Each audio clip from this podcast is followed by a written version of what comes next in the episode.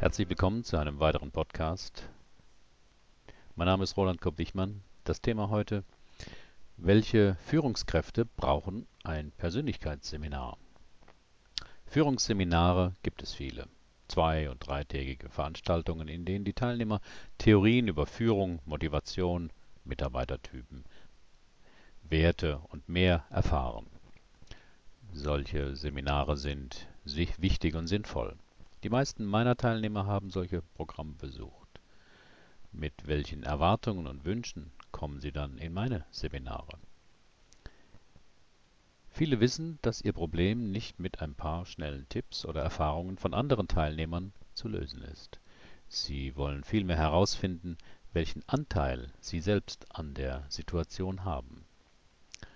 Meine Erfahrung in der Arbeit mit Menschen ist, dass bestimmte Probleme im Beruf dadurch entstehen, weil wir ungelöste Konflikte aus der eigenen Biografie reinszenieren. Das passiert völlig außerhalb unserer bewussten Wahrnehmung. Auch wenn wir darüber nachdenken, warum wir uns eigentlich so seltsam verhalten, können wir keinen überzeugenden Grund finden. Denn jene unbewussten Konflikte und Strategien kennen wir nicht. Das macht uns in solchen Situationen so hilflos. Vier Beispiele. Ein junger Bereichsleiter hat in den letzten drei Jahren viermal die Firma gewechselt.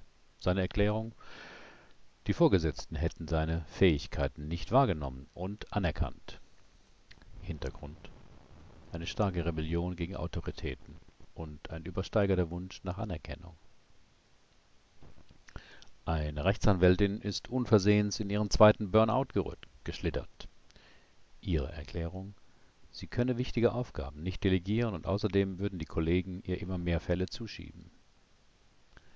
Innerer Konflikt, die Angst, Nein zu sagen und der Wunsch, von allen gemocht zu werden. Drittes Beispiel. Ein Marketingleiter soll für eine preisgekrönte Kampagne eine kleine Dankesrede halten. Die Nacht davor macht er kein Auge zu. Seine Erklärung? Er stehe eben nicht gern im Mittelpunkt. Hintergrund ist die Angst, dass andere ihn auslachen könnten, wenn er einen Fehler macht, und die Befürchtung, dass man ihn beneiden könnte, wenn er es gut macht. Ein Systemprogrammierer braucht für eine zehnminütige Präsentation mit PowerPoint vor Kollegen über acht Stunden Vorbereitung und ist trotzdem unzufrieden. Seine Erklärung? Er wolle seine Sachen eben richtig machen und es sei eine komplizierte Materie. Hintergrund der große Wunsch nach Anerkennung und die Überzeugung, dass dies nur mit absolut fehlerfreier Leistung erreichbar sei. Solche unangemessenen Verhaltensweisen sind immer ein Hinweis auf einen ungeklärten inneren Konflikt, zumal die Betroffenen dabei diffuse oder heftige Gefühle, meist sind es Ängste, erleben und sich nicht erklären können, woher diese Gefühle kommen. Gute Tipps oder Ratschläge helfen hier nicht. Dass die Rechtsanwältin öfter Nein sagen müsste, weiß sie selber. Dem Marketingleiter zu sagen, er solle sich nicht so aufregen, ist auch wenig hilfreich. Und der Systemprogrammierer weiß, dass er allzu perfektionistisch ist. Aber es locker nehmen, das kann er eben gerade nicht. Für solche Fälle und Personen sind meine Persönlichkeitsseminare konzipiert. In einer kleinen Gruppe mit maximal sechs Teilnehmerinnen identifizieren und bearbeiten wir jene unbewussten Konflikte, die dahinter stecken.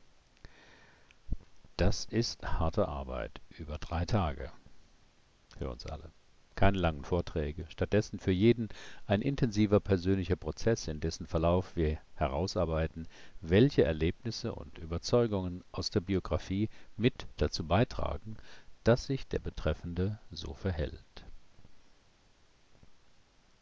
Auf YouTube gibt es ein Interview von mir, in dem ich ausführlich erkläre, warum die meisten Führungskräfte so ein Seminar ganz gut brauchen können und was in einem solchen Seminar passiert.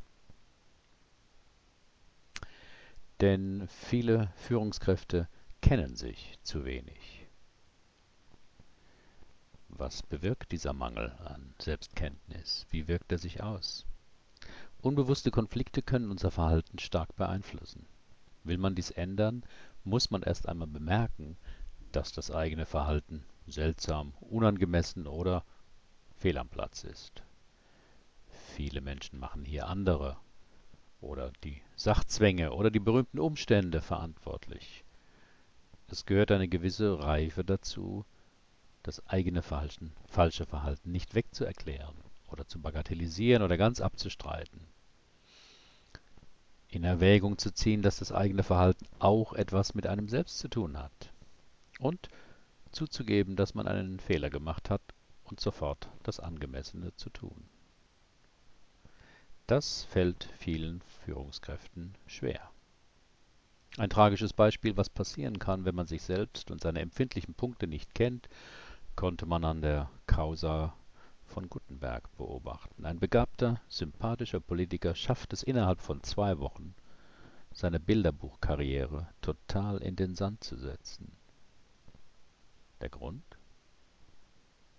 Weil er es mit seinem Selbstbild nicht vereinbaren konnte, dass er einen großen Fehler gemacht hatte.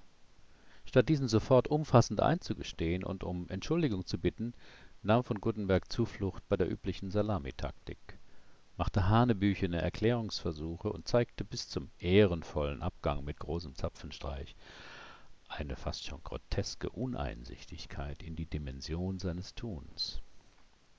Wie gesagt, tragisch. Herzlichen Dank für Ihre Aufmerksamkeit.